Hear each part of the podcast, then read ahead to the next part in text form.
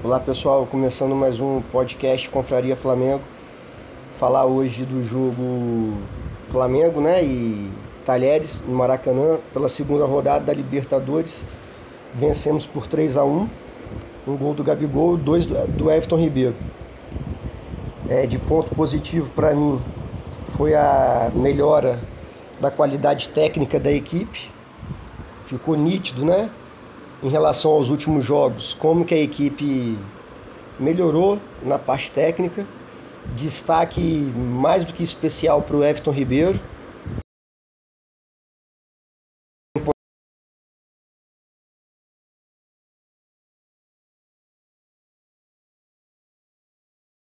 Importância muito grande para o time, pela sua capacidade técnica, porém vem jogando mal há muito e muito tempo e esse jogo espero que seja o ressurgimento dele.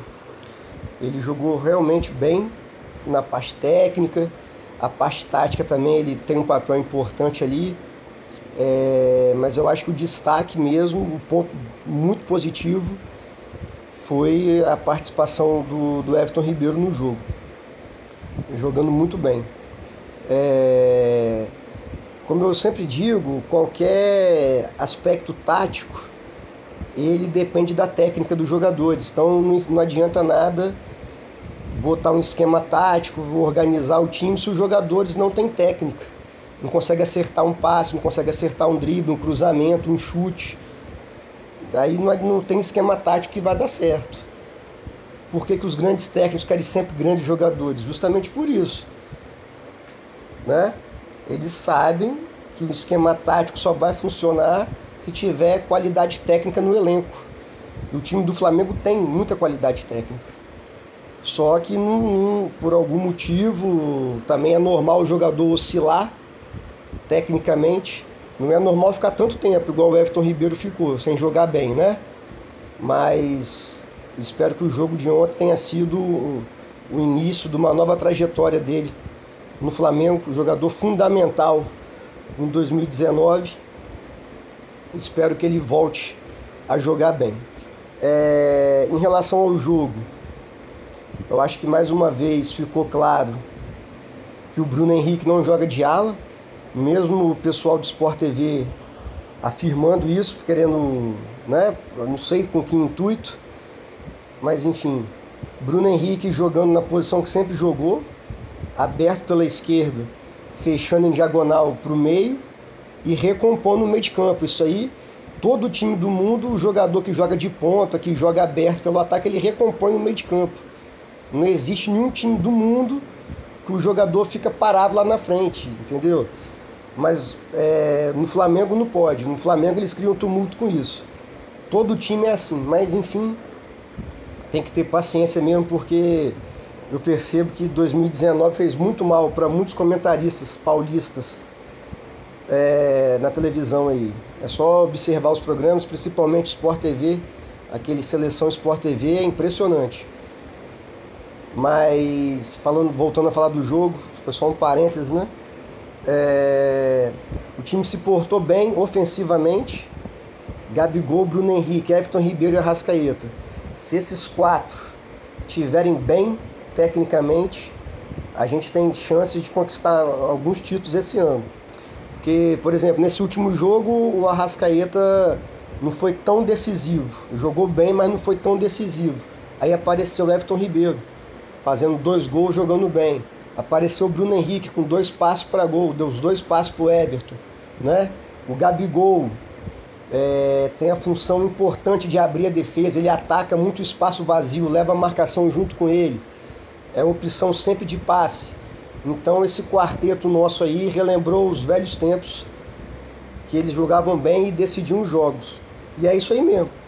Quem tem que decidir os, jo os jogos são os quatro da frente. Né? Um jogo ou outro aí que uma bola parada, um zagueiro faz o gol, mas não dá para contar. A gente tem que contar com a Everton Ribeiro, a Rascaeta, Bruno Henrique e Gabigol mesmo.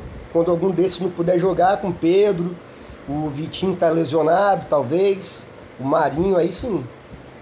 Mas é, jogaram. Outra mentira também que o Sport TV estava falando é que o Bruno Henrique estava muito longe do Gabigol. Gente, Eu já falei isso no outro podcast.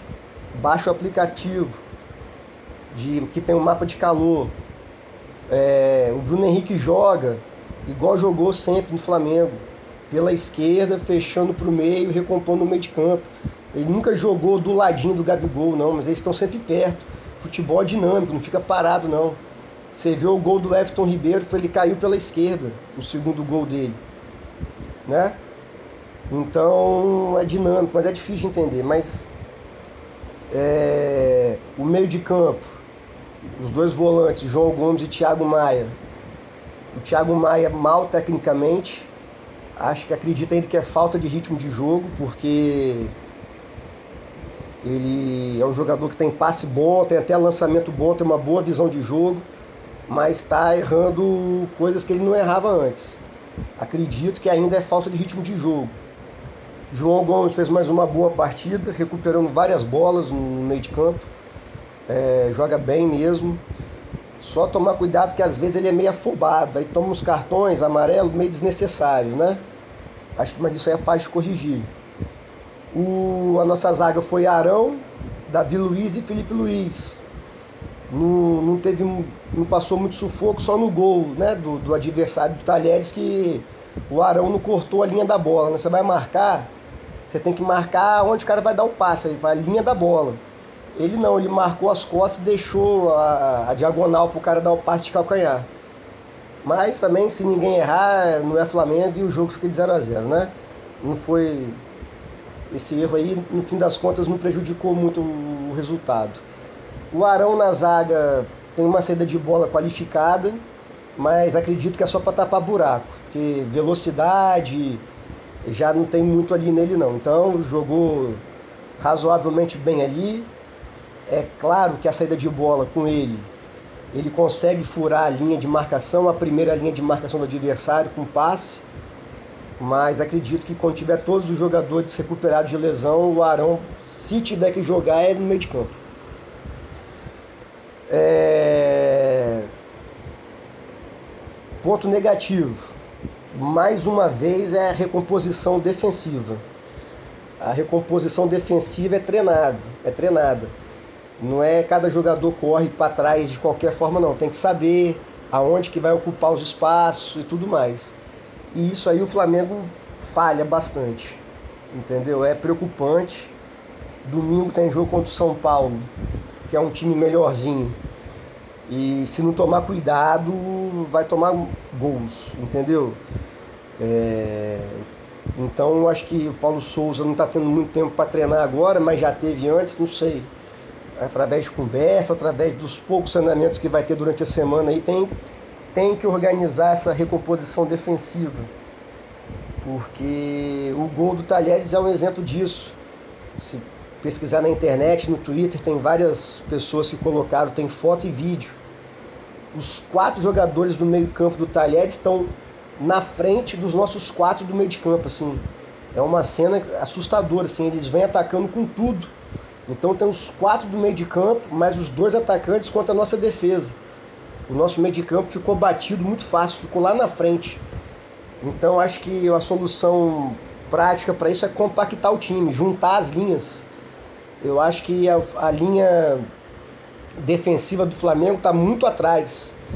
Aí o meio de campo sobe e fica um buracão nas costas, fica um buracão entre a linha do meio de campo, né? No caso seria João Gomes, Thiago Maia e o Bruno Henrique e o Everton Ribeiro que voltam para recompor, mais o Arrascaeta.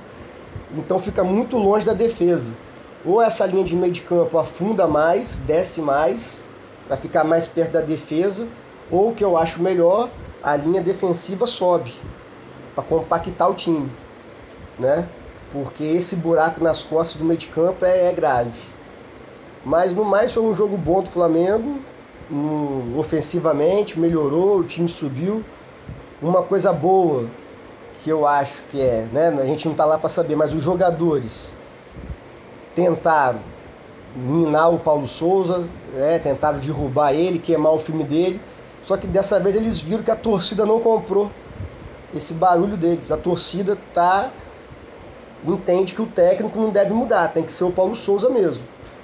Então eu acho que os jogadores viram que não vai ter jeito e vai ter que seguir com o técnico e fazer o que o técnico está pedindo. É... Eu não vejo que o problema do Flamengo nos, nesses últimos jogos, que não jogou tão bem, foi a parte tática.